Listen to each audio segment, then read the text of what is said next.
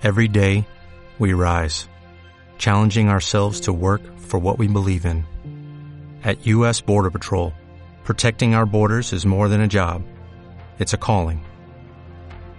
Agents answer the call, working together to keep our country and communities safe. If you are ready for a new mission, join U.S. Border Patrol and go beyond. Learn more at cbp.gov/careers. Radio 1 de Radio Nacional de España presenta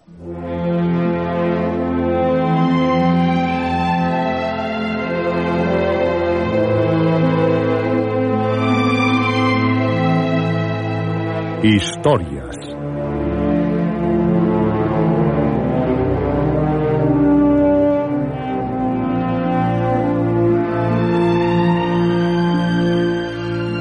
Historias de terror, de aventuras, de suspense, de ciencia ficción.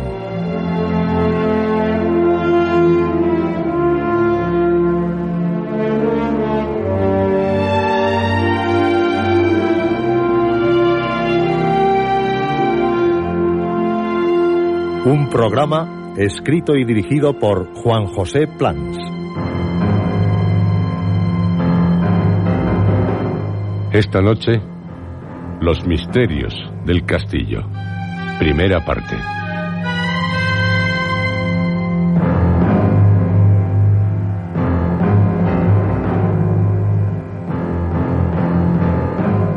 Esta es su noche, la noche de todos los que, como usted, y usted, y también usted, desean vivir las más sorprendentes, las más extraordinarias, las más fantásticas historias, las que les ofrecemos en este programa, un programa solo apto para osados, el del sonido del miedo, historias.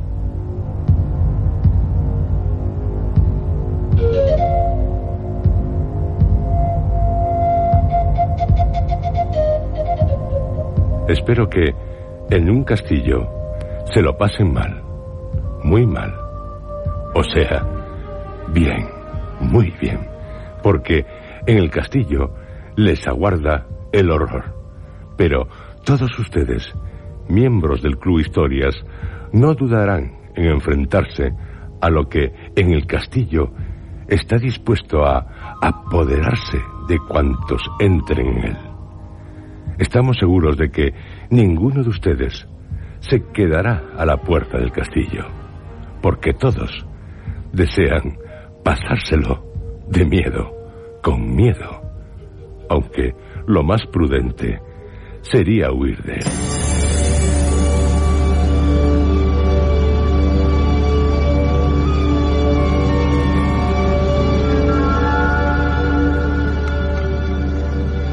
Cuando escribí los misterios del castillo, créanlo, llegué a sentir pánico.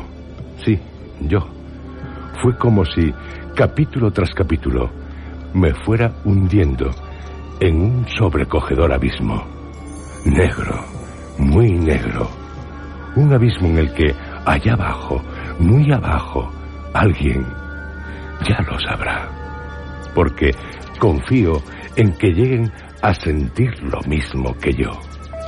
Así que, atrévase, atrévanse y quédense en esta noche de otoño totalmente a oscuras o a la luz de la llama de una vela y experimentarán lo que es ser poseído por el terror.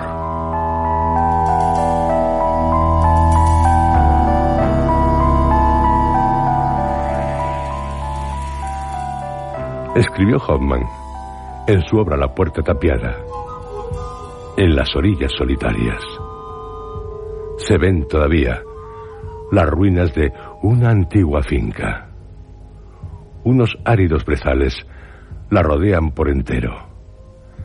Cierran el horizonte por uno de sus lados las aguas tranquilas y profundas, y por otro, un bosque de pinos que cuentan siglos remeda en medio de la niebla unos brazos negros de espectros.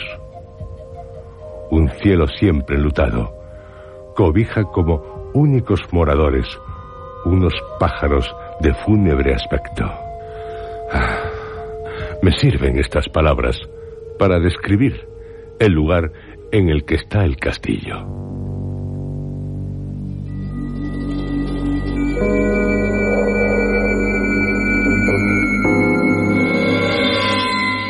Ahora, el castillo está en ruinas, unas ruinas que sobrecogen a cualquiera, las ruinas de lo que fue, hasta hace muy poco, una extraña edificación. En ella ocurrió algo, algo espantoso, porque alguien, buscando el bien, acabó presa del mal. Puedo decirles que buscaba la perfección de la belleza y buscándola acabó encontrando la monstruosidad. Sí, algo sobrecogedor ocurrió en el castillo de los Wen. Hace poco, muy poco.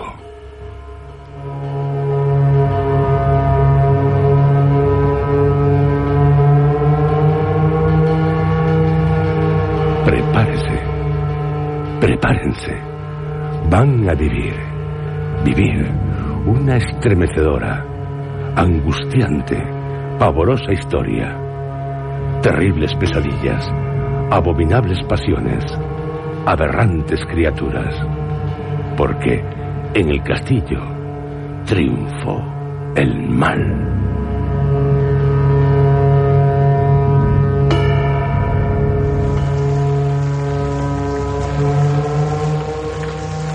César Manrique titubeó ante varios aldabones cruelmente devorados por el tiempo.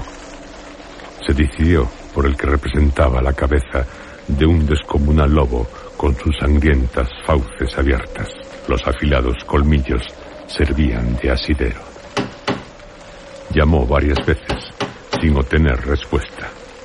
La lluvia le laceraba con saña el rostro y un viento huracanado le obligaba, separados los pies, a inclinar el cuerpo hacia adelante para no perder el equilibrio.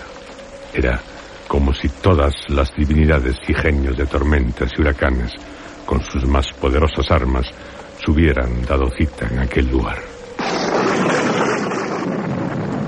Y el castillo, al borde de un desgarrado acantilado y cercano a un tupido bosque, era como un gigantesco espectro, como una mole levantada por fuerzas diabólicas. Las almenas, desafiando con sus arriesgadas líneas hasta las más aventuradas leyes de arquitectura, se perdían en la oscuridad de la noche. No tardó en oír descorrer pesados cerrojos.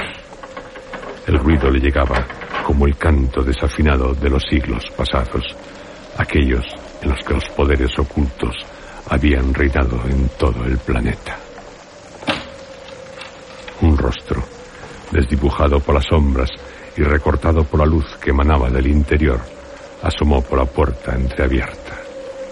Una voz agradable de mujer le preguntó. ¿Es usted el señor Manrique? El mismo, un tanto pasado por agua. La mujer quitó varias cadenas de seguridad y él pudo entrar en aquella mansión que, repentinamente, pareciendo encontrarse en el confín del mundo, más allá de los hielos eternos, hacía perder la noción del tiempo. César exclamó mientras se sacudía el abrigo. Ah, ¡Cuántos cerrojos! Viviendo en parajes solitarios. Comprendo. Se teme la visita de tétricos espíritus o de monstruosos seres.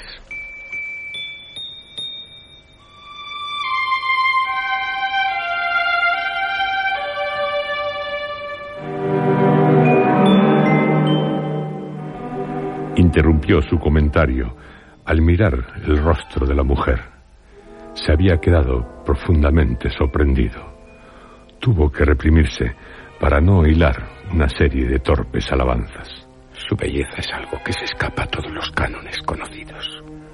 De no ser porque se trata de una realidad, pensaría que estoy viviendo el sueño más increíble. César juzgó, se hallaba ante la perfección de la belleza. Ella sonrió con cierta timidez, llevándose una mano a la boca. Sus indescriptibles labios, de una sensualidad de diosa, esbozaron una dulce y voluptuosa sonrisa. Me parece que es usted un bromista, la verdad. César procuró salir de su admiración y adoptar el tono normal de una conversación. Pues le aseguro que por esta vez tampoco. Soy de carne y hueso. Eso sí, estoy casi muerto de frío. Qué estúpida soy. Le tengo aquí sin reparar que está empapado. Le traeré unas toallas. Supongo que un baño caliente le resultará agradable. Magnífico. Nunca me hubiera atrevido a pedírselo. Pero lo deseaba como no se pueden imaginar. ¡Qué noche! Como si todas las huestes del infierno estuvieran celebrando la más espantosa de las orgías. ¿Siempre hace este horrible tiempo por aquí? Mm, Casi siempre. Máxime en esta época. Pero es muy variable. También algunas veces disfrutamos de sol. Siento llegar con retraso. Le anuncié que estaría aquí alrededor de las seis de la tarde. Pero a la salida del pueblo me encontré con un árbol atravesado en la carretera. Estuve a punto de despeñarme ya que a causa de la niebla apenas me dio tiempo a frenar. Ah, Fue un mal momento.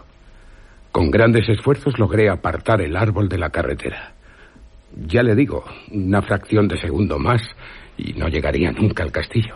Un lamentable accidente. Bah, eh, Ya está olvidado.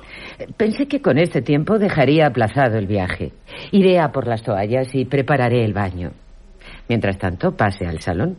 Sírvase lo que le plazca. Gracias. En aquel mueble encontrará varias clases de bebidas. Agradezco su generosa hospitalidad.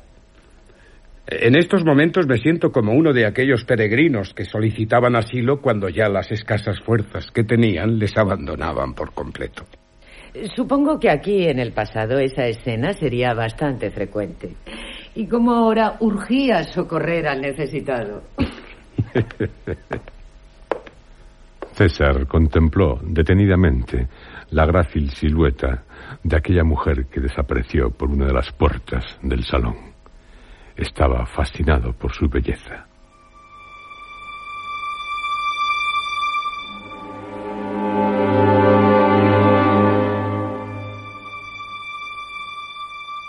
Perfecta. Es perfecta. Haría enloquecer a cualquiera. Tiene un atractivo extraordinario. Más que extraordinario. Fuera de todo lo conocido. Hechizante. Se acercó a la lumbre y puso las manos cerca del fuego. El calor de los leños le reconfortaba. Le producía en sus dedos una sensación de dolor y de placer. Reparó en el cuadro que estaba colgado encima de la chimenea. Nunca había visto una pintura semejante.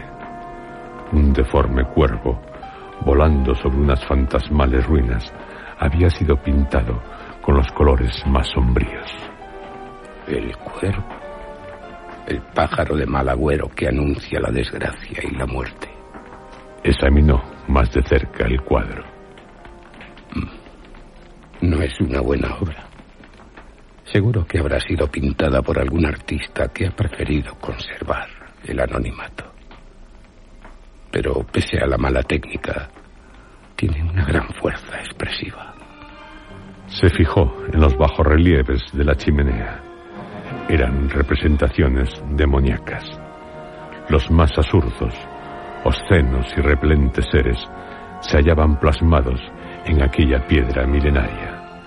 Habían sido esculpidos por algún artista de alucinada imaginación. Se diría que el artista, en los abismos de la pesadilla, había ido a inspirarse al propio infierno. Este, si no me equivoco, es Balán, la potencia infernal que al ser evocada responde a todo cuanto se le pregunta referente al pasado y futuro. Cierto, no se equivoca. También puede, por si no lo sabía, hacer invisibles a sus protegidos si estos se someten incondicionalmente a su poder. Antes de ser protegido de un pavoroso ser como Balán, prefiero seguir como hasta el presente, visible por completo. Además, Siempre he considerado que el ser invisible trae más inconvenientes que ventajas. ¿Se lo preguntamos a Balan? en otra ocasión. No podía apartar sus ojos de los labios de la mujer. Por un momento quiso ver en su expresión un extraño temor. Fue solamente en un instante, ya que de inmediato los ojos de la mujer volvieron a brillar con una luz misteriosa, aquella que daba a su rostro una belleza sorprendente. César, indicando la parte baja de la chimenea, preguntó. ¿Y estas manos? Manos de Gloria. Oh, nunca había oído tal nombre. Las preparaban los brujos. También diabólicas, por lo tanto. Cortaban la mano de un ahorcado y la envolvían en un paño mortuorio, comprimiéndola bien para que soltara el resto de la sangre que le quedaba. Después la ponían en un recipiente de tierra con sal, salitre y pimienta negra. Todo ello bien pulverizado. Transcurridos quince días, la secaban y la exponían al sol el tiempo necesario para que quedara desecada. Untaban los dedos con una grasa especialmente preparada para que hicieran de candelas. Se atribuía a la luz que daban el poder de inmovilizar a las personas a quienes alumbrasen. El imperio de las sombras siempre con sus grandes secretos. ¿Sabe usted mucho acerca de ello? Aquí hay tiempo sobrado para leer infinidad de libros. Ya conocerá la biblioteca. Curiosas, curiosas representaciones. César iba a preguntar algo sobre el cuadro, pero la mujer le dijo. Bien, todo listo. Tome las toallas. Le aguarda el baño. Espero que le alivie de tan incómodo viaje. Ha sido un placer. ¿Un placer? Mm. Por lo que me ha dicho. Todo esto resulta extraordinario. Creo que mi trabajo en el castillo puede ser apasionante. No pensaba encontrarme con... Mm, Ya me lo contará después. El agua del baño puede enfriarse. ¿Y el equipaje? Iré a por él más tarde. Ahora, sinceramente, prefiero hundirme en esas tentadoras aguas. La mujer hizo una indicación y ambos subieron por una tortuosa escalera. Al principio de un largo corredor, cuyo final ocultaba la penumbra, la mujer abrió una puerta. Aquí es. Si necesita algo, no dude en llamarme. Es usted muy amable, señora. Señora Gwen, pero haga el favor de llamarme Elena. Como usted desee, Elena. La mujer, después de una sonrisa de agradecimiento, descendió por las escaleras mientras César cerraba la puerta tras de sí. No había pestillo, pero la hoja encajaba perfectamente en las jambas y se desvistió con celeridad.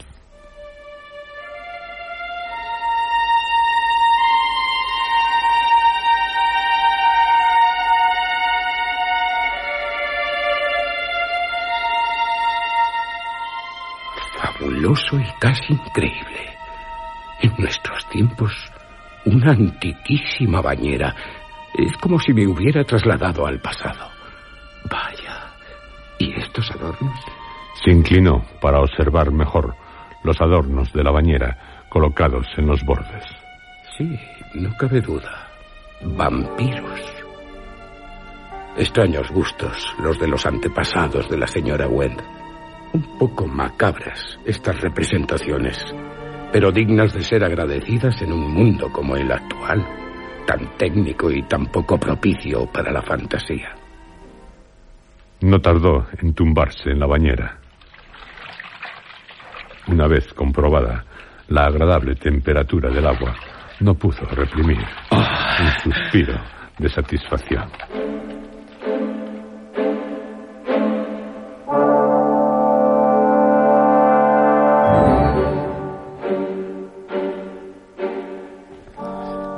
Mientras tanto, en el fondo del corredor, una puerta comenzó a entreabrirse lentamente, sin emitir el más leve ruido.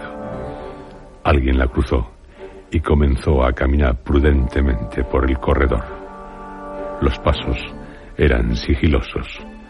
La sombra llegó hasta el cuarto de baño. Se inclinó y miró por el ojo de la cerradura. A través de él se veía a César ocupado en frotarse la espalda con especial delectación.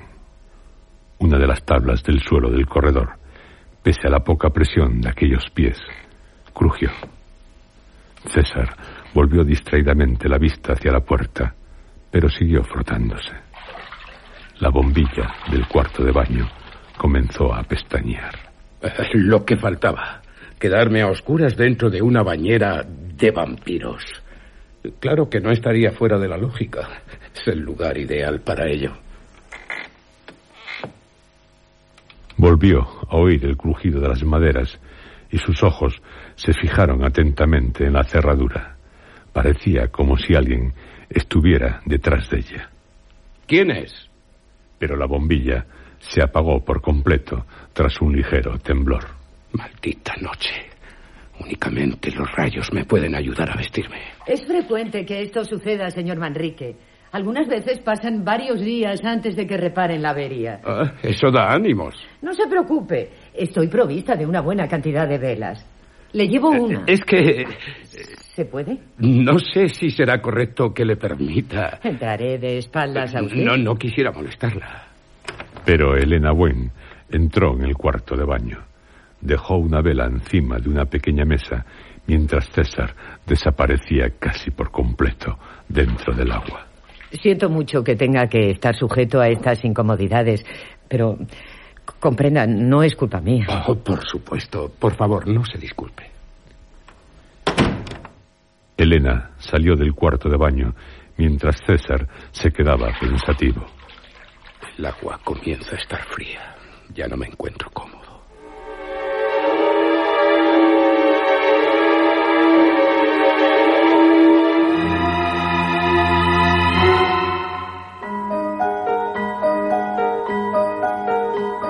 La débil luz de la vela le deprimía. Si ella subía por las escaleras, los pasos que oí por el corredor tienen que ser de otra persona. En fin, ya sabré de quién se trata. Se encogió de hombros y se dispuso a vestirse.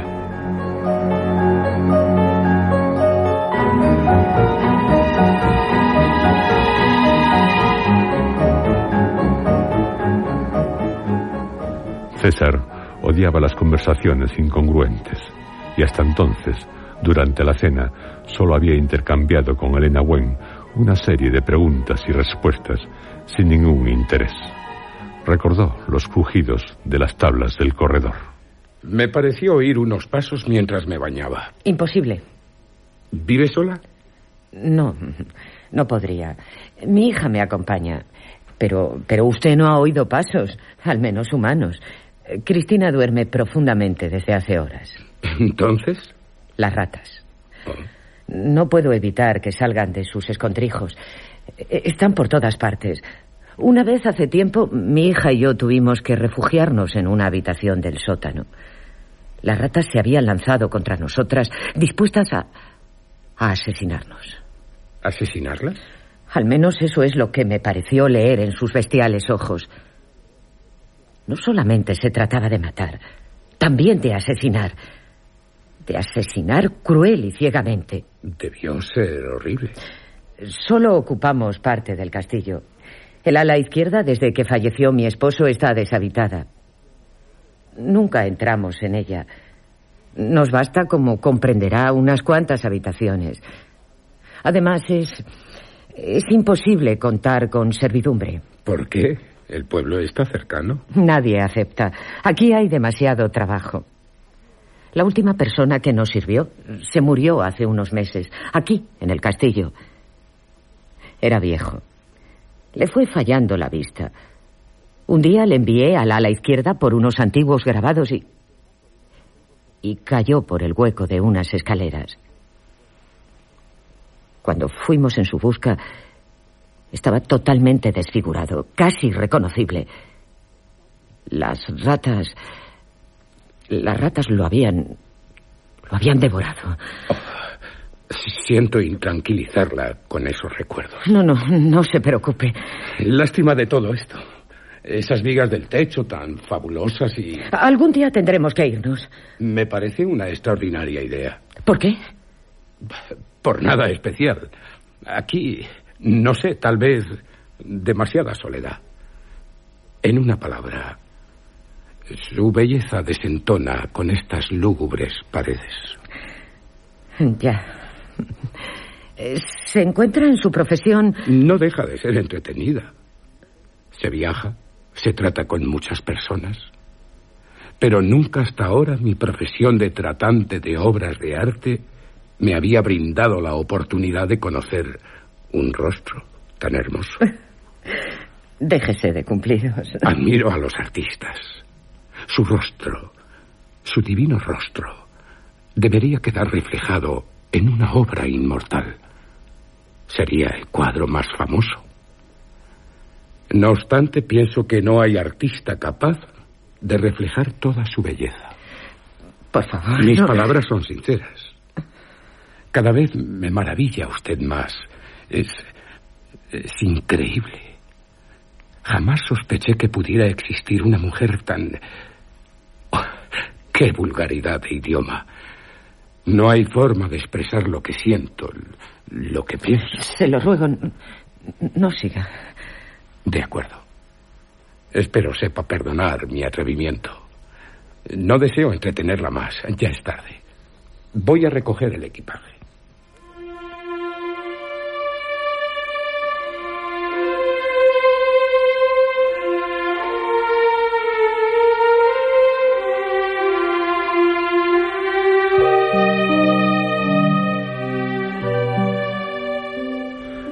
Desde el final de la angosta escalera, aquellos ojos que habían observado al joven a través de la cerradura del cuarto de baño le seguían impacientes. En ellos brillaba una apasionada llama. César, tras recoger el equipaje, siguió a Elena hasta que ella le invitó a entrar en una habitación. Oh, es como la estancia de un señor feudal. No puedo negarlo, me sorprende y me agrada. Es como hacer un viaje a la Edad Media.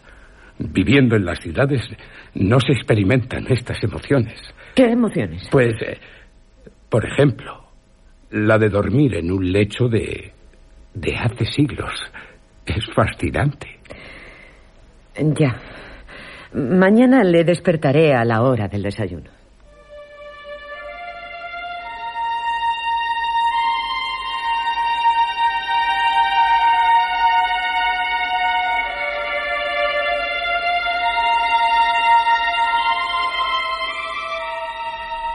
César comprobó que el lecho era mullido y se desvistió en cuanto Elena se retiró.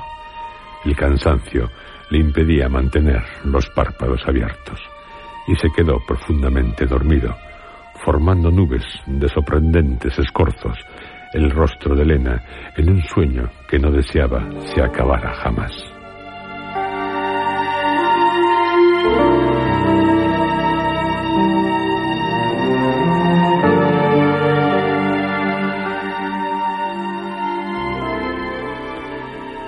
De improviso, sobresaltado. Buscó a tientas el reloj. Las cuatro y media de la madrugada. Llevo ya varias horas durmiendo. Intentó recordar algo por lo que hubiera podido despertar tan repentinamente. El rostro de Elena se abrió por la mitad como si se tratara de una puerta. Una puerta gigantesca, porque me vi ante ella muy pequeño. Detrás de la puerta, un paisaje incomprensible, de una belleza capaz de volver de mente a cualquiera. Un mar de fabulosas olas, olas que cabalgan sobre una playa infinita, como suspendidas en el cielo por hilos invisibles encima del mar. Montañas totalmente cruzadas por innumerables escaleras.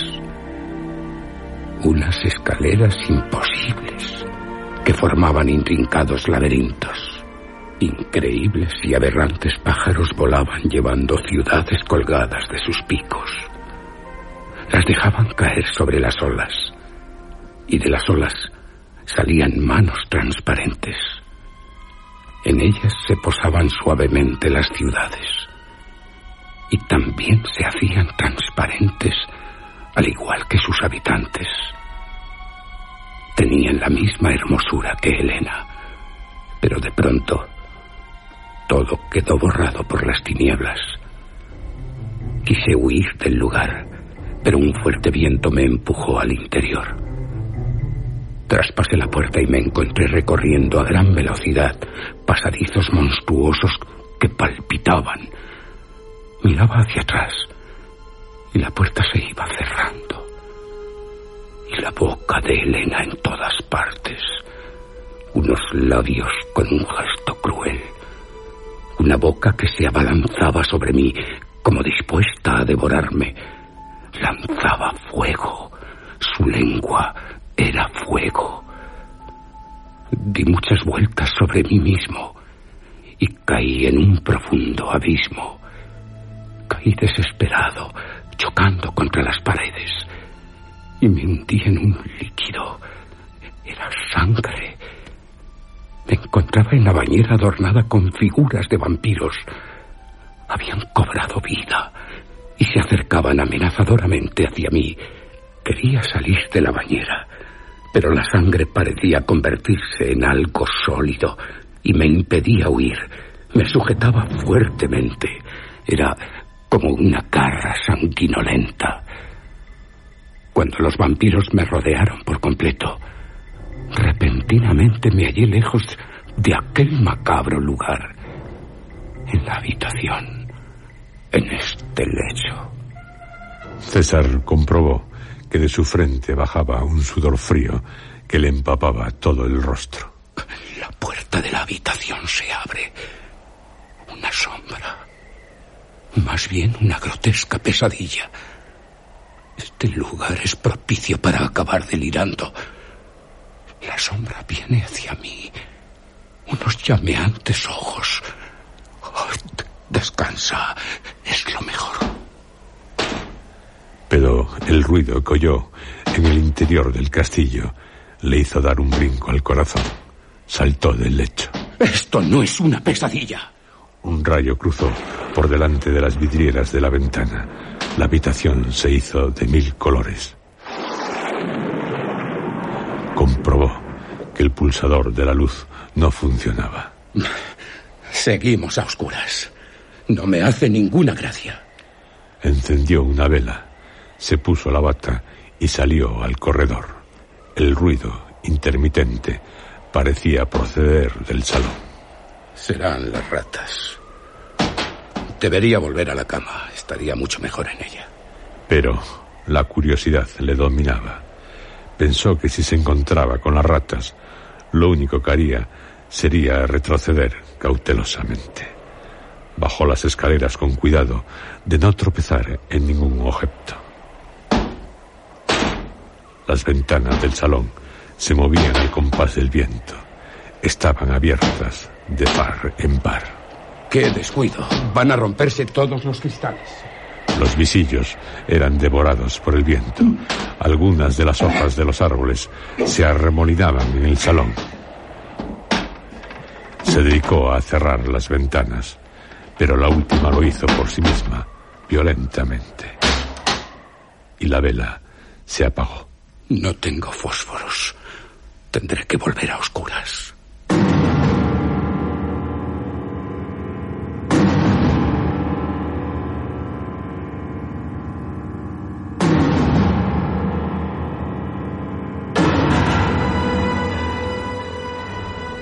Temor se apoderó de él. ¿Es que voy a tener miedo? Sería ridículo. Pensar que iba a tropezar y caer fue todo uno. Oh, oh. Sintió un fuerte dolor en la frente y su mano derecha resbaló sobre algo viscoso.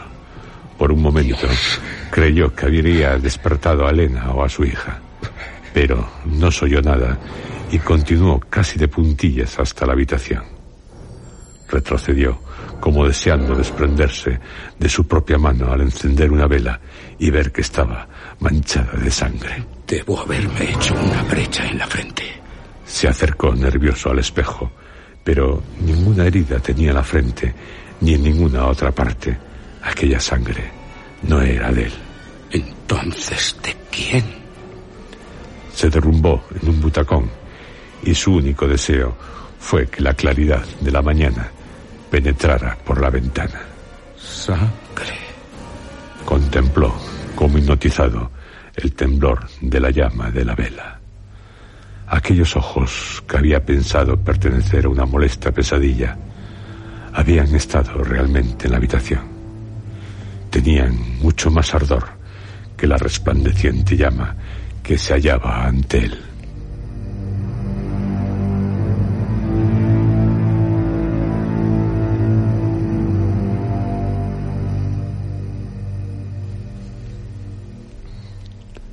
Al ser despertado, comprobaría que no había tenido una pesadilla, que había sangre ya seca en su mano. Pero al bajar por la escalera, ni un rastro de sangre. Elena Wen, mientras desayunaban, le preguntaría. Parece preocupado. ¿Le sucede algo? Uh, no. Algunas veces me quedo en silencio. Soy así. Hoy veré los cuadros del salón. He venido a trabajar. Tómese el tiempo que quiera. Por mi parte, prefiero la compañía. Aquí, ya lo habrá pensado, nunca pasa nada. ¿Nada? Monotonía. César estuvo tentado de decirle lo que le había sucedido durante la noche, pero, sin saber exactamente la razón, prefirió callar. ¿Solo en la vida? Pues sí, no siempre, claro, pero nada definitivo con dama alguna. Mi trabajo. ¿Y su hija? ¿No desayuna con usted? Eh, seguramente estará ahora por el bosque. Le encanta pasar las horas en él. No hace muchos días que ha cumplido los 18 años. Una edad difícil. Y en este lugar. Se parece a su padre. Tiene un carácter extraño. Esperemos que usted sea de su agrado. En caso contrario. ¿Qué? Le haría la vida imposible. Eh, tengo, tengo que ir al pueblo a hacer unas compras. ¿Puedo acompañarla? Mm, Mejor será que primero goce de estos parajes. Son hermosos, aunque resulten tristes cuando llueve. Si no le es molestia eso de las doce y media o la una, puede ir a recogerme. Con mucho gusto. Mi difunto esposo Un espantoso alarido interrumpió a Elena. ¿Qué es eso? ¿El qué? No me diga que no ha escuchado nada. Si ha dejado de hablarme. Habrá sido una rata. ¿Una rata? Más bien parecía como si un ser humano gritara con una desesperación que ¿Una persona? le parecerá estúpido. Pero Ah, una rata o el viento, por cualquier oquedad. ¿Vamos? iba a decirme algo de su esposo. Lo siento, no, no, no recuerdo qué era. Eh, Está llegando el autocar. Búsqueme en el único supermercado del pueblo. No hay pérdida posible.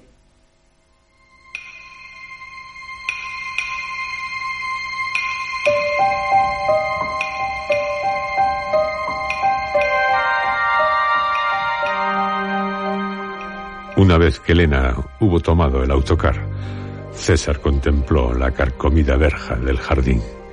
El salitre daba un color verduzco a las barras de hierro. El castillo parecía querer penetrar en el mar, como si se tratara de un gigantesco buque varado. Tomó la dirección del bosque. Ese grito. Pero ella impasible. Puede que tenga razón. Una rata. El viento. Lo que pasa es que no estoy acostumbrado a estos parajes. Los árboles, erguidos, recogían la luz del día y apenas dejaban pasar claridad entre sus ramas. Una mano que le tocó en la espalda le hizo volverse sobresaltado. Eh, ¿Quién? Miró asombrado a la muchacha que estaba ante él y que le sonreía. Cristina, sin duda. Sí, yo soy Cristina. ¿Por qué te has asustado? No esperaba que... eh, Pero es casi increíble. ¿El qué? El asombroso parecido entre tu madre y tú. Sois iguales. Igual de hermosas. ¿Es una declaración? Oh, oh, yo no. Es una profunda admiración por vuestra belleza. Las apariencias engañan. ¿Qué quieres decir? Nada, una tontería. Sé que te llamas César. Me lo dijo mi madre cuando me levanté. Pero ayer te vi. ¿No estabas durmiendo? Eso creía mi madre. te he visto en el baño. Oh, por favor. ¿Te importa que te haya visto desnudo? No, claro, porque... eh, Sí, sí que me importa. Tienes un cuerpo hermoso. César sintió calor en las mejillas y el retumbar del corazón en las sienes. No sabía qué contestar. ¿Me miraste por el ojo de la cerradura? Exacto. Oh, mereces unos azotes. Cualquiera diría que hablas a una niña. Cristina tomó la mano de César. Este no puso resistencia. El calor de aquella mano le producía un cierto bienestar. La verdad es que me hiciste pasar un poco de incertidumbre. Oí ruido en el pasillo y... Mi padre era un gran admirador de la hermosura, de la belleza. ¿Por qué yo no voy a poder serlo también? Vistas así las cosas, gracias por el piropo. Bajaron por un estrecho camino y llegaron a una playa desierta.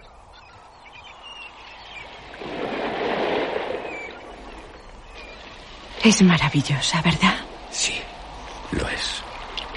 ¿Nos bañamos? ¿Ahora? Sí. No tengo traje de baño. No sabía que en este lugar... Yo tampoco lo tengo. Siempre me he bañado desnuda. Es mucho más agradable. Cristina comenzó a desabrocharse la blusa. César, haciendo un gran esfuerzo, la detuvo. Yo, yo también soy un admirador de la belleza, Cristina. Pero es preferible. eh, tengo que ir a buscar a tu madre al pueblo. ¿Es que te vas a asustar? Te lo ruego. Vete si quieres. No quiero verte más. César iba a decir algo, pero decidió alejarse sin más palabras. Por el sendero, nunca miró hacia atrás.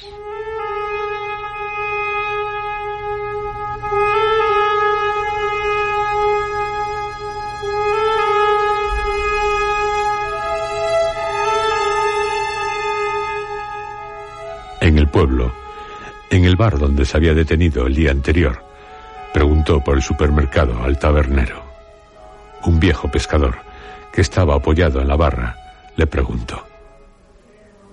¿Es usted quien ha ido al castillo? Eh, Sí, fui. No es que sea curioso, pero me interesa. ¿Por qué? El único que en este pueblo no haría esa pregunta sería una persona como usted, venida de otra parte. Sigo sin comprender. ¿A qué ha bajado al pueblo? Oiga. Bueno, en busca de Elena Wendt. Estará en el supermercado. ¿Le acompaño?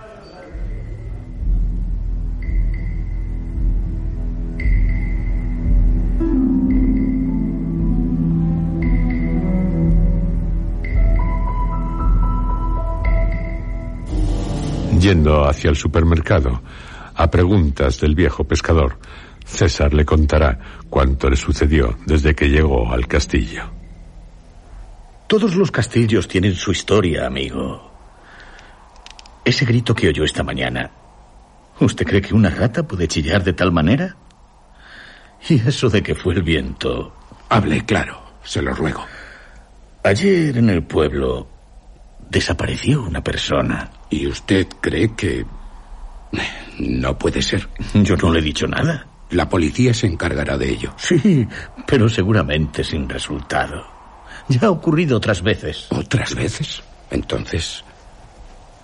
Pero al viejo pescador no le dio tiempo a responder.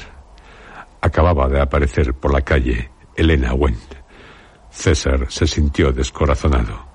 Hubiera preferido que ella no interrumpiera aquella conversación. Ya hablaremos. Un consejo. Tenga prudencia. Tal vez pueda ocurrirle una desgracia. El viejo pescador se despidió con una leve inclinación de su cuerpo. Elena lo miró fríamente.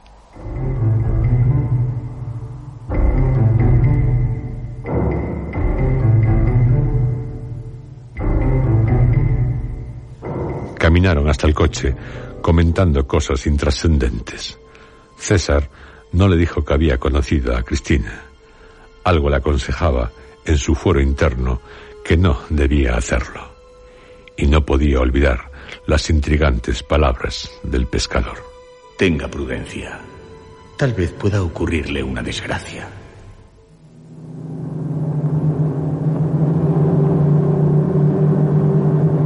Es que no sabe ir más rápido. ¿No recuerda que ayer estuve a punto de despeñarme por causa de un árbol cruzado en la carretera? No conozco esta zona. Debo ser prudente. Por cierto, ese viejo pescador me dijo que anoche desapareció una muchacha en el pueblo. ¿Lo sabía usted? Sí, me lo han dicho en el supermercado. ¿La conocía? No mucho. El viejo piensa que ha sido raptada. Qué estupidez. Tal vez un amante. No tenía. Ella, Inés, sirvió durante una temporada en el castillo. Hará unos cuatro meses. No me había dicho nada de ella. Pues no, no me acordé de ella, solo del viejo. No estaba conforme con el sueldo y se fue. Además, el castillo le imponía. Decía, figúrese, oír a fantasmas por las noches. ¿Por qué se empeña en vivir en ese castillo? Porque debe ser así. ¿Debe ser así? No la comprendo. Aunque se lo dijera, no lo entendería. En ese castillo está mi vida. He nacido en él, y en él debo morir. No hablemos más de esto. De acuerdo. ¿Y aquellas islas? No me había fijado en ellas. No tienen nada de particular. Son salvajes. Nunca he estado en ellas. En el pueblo dicen que están habitadas por monstruos. Son de mi propiedad. Si quiere, se las vendo. ¿Qué haría yo en esas islas? Mm, usted es un hombre de ideas. Tal vez construir un hotel. Oh, los fantasmas son malos clientes.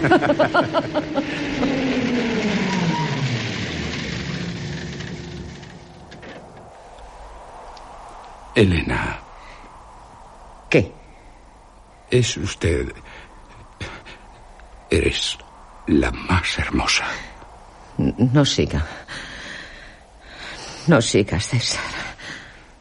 Pero él no pudo resistir su deseo de tenerla entre sus brazos. Tomándola por los hombros, la estrechó suavemente. Ella reclinó su cabeza en su pecho, hasta que ella, bruscamente, se separó. Basta. Es una locura. ¿Por qué? Creo que me he enamorado de ti. No te enamores de mí. Sería... ¿Qué razón puede haber para que no deba amarte? Muchas. César acarició su larga melena. Aquellos labios, tan perfilados, tan sensuales, le atraían con la fuerza de un hechizo. Acercó su boca a la de ella. Elena, por un momento, se dejó hacer. Cerró los ojos al tiempo que en su pecho se notaba una respiración entrecortada. Pero apartó bruscamente a César cuando ya los labios iban a unirse. Su rostro, repentinamente, se mostró severo. No lo intentes nunca más. Ya. Debo disculparme. No, no debería. Olvida lo sucedido. No ha pasado nada. Absolutamente nada. Vámonos. Se está haciendo tarde. César puso en marcha el coche. La llama que por unos instantes se había encendido en su corazón comenzaba a apagarse.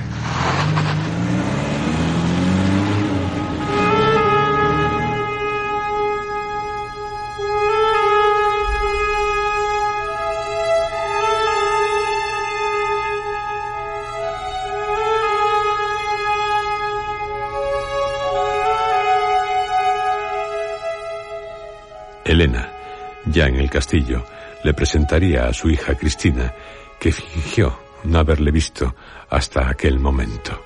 Él siguió el juego. Durante el almuerzo, le preguntó a Elena. ¿Por qué quieren desprenderse de las obras de arte?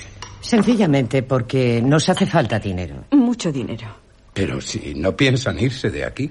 Precisamente porque no vamos a dejar el castillo, necesitamos ese dinero. Hay que llevar a cabo muchas reparaciones. Lo que dejó mi esposo no era mucho. Me dedicaré en principio a los cuadros del salón. Me interesa principalmente ese del cuervo. Ese no se vende. ¿Verdad, madre? Sí, señor Manrique. Ese no se vende.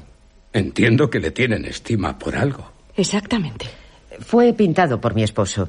No es que fuera un artista, pero de cuando en cuando se entretenía pintando.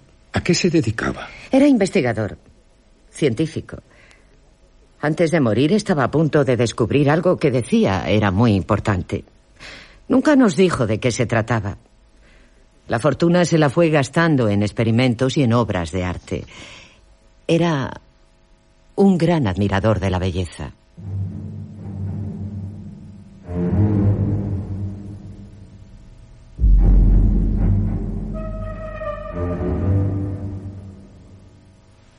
César comenzaría a valorar para su compra las pinturas del salón, pero no acababa de lograr la total concentración.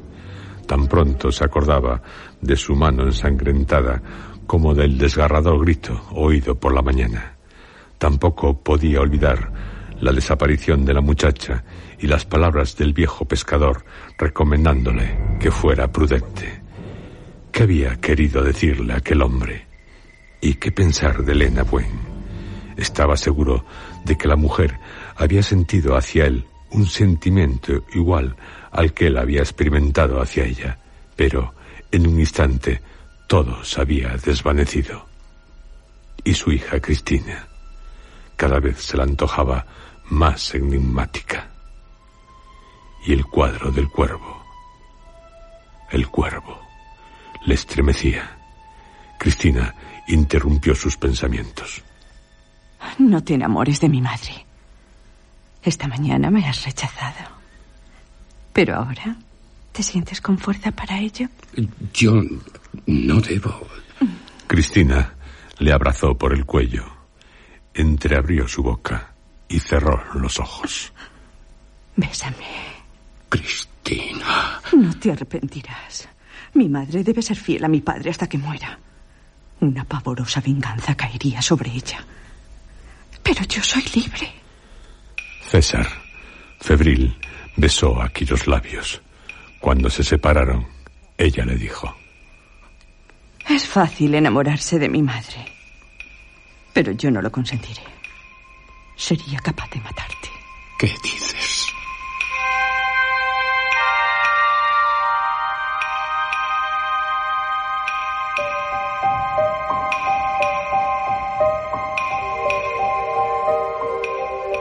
César, atardeciendo, llegó hasta la verja del castillo paseando. El bosque empezaba a teñirse de colores sombríos. Las sombras de los árboles eran espectrales. Lo más sensato es que me aleje de este lugar. Pero, de entre los árboles, salió el viejo pescador. La muchacha sigue sin ¿Eh? aparecer. S- Sigo sin saber. Ya sé que no sabe nada. Pero si le digo que la muchacha desaparecida es sobrina mía, comprenderá mi interés. ¿Su sobrina? Pienso que está aquí en el castillo. Una corazonada. Y ahora venga conmigo. Tengo algo que enseñarle. Se trata de una tumba. Está aquí cerca, en el bosque. Debe saber que en la tumba del señor Went no hay. Nada.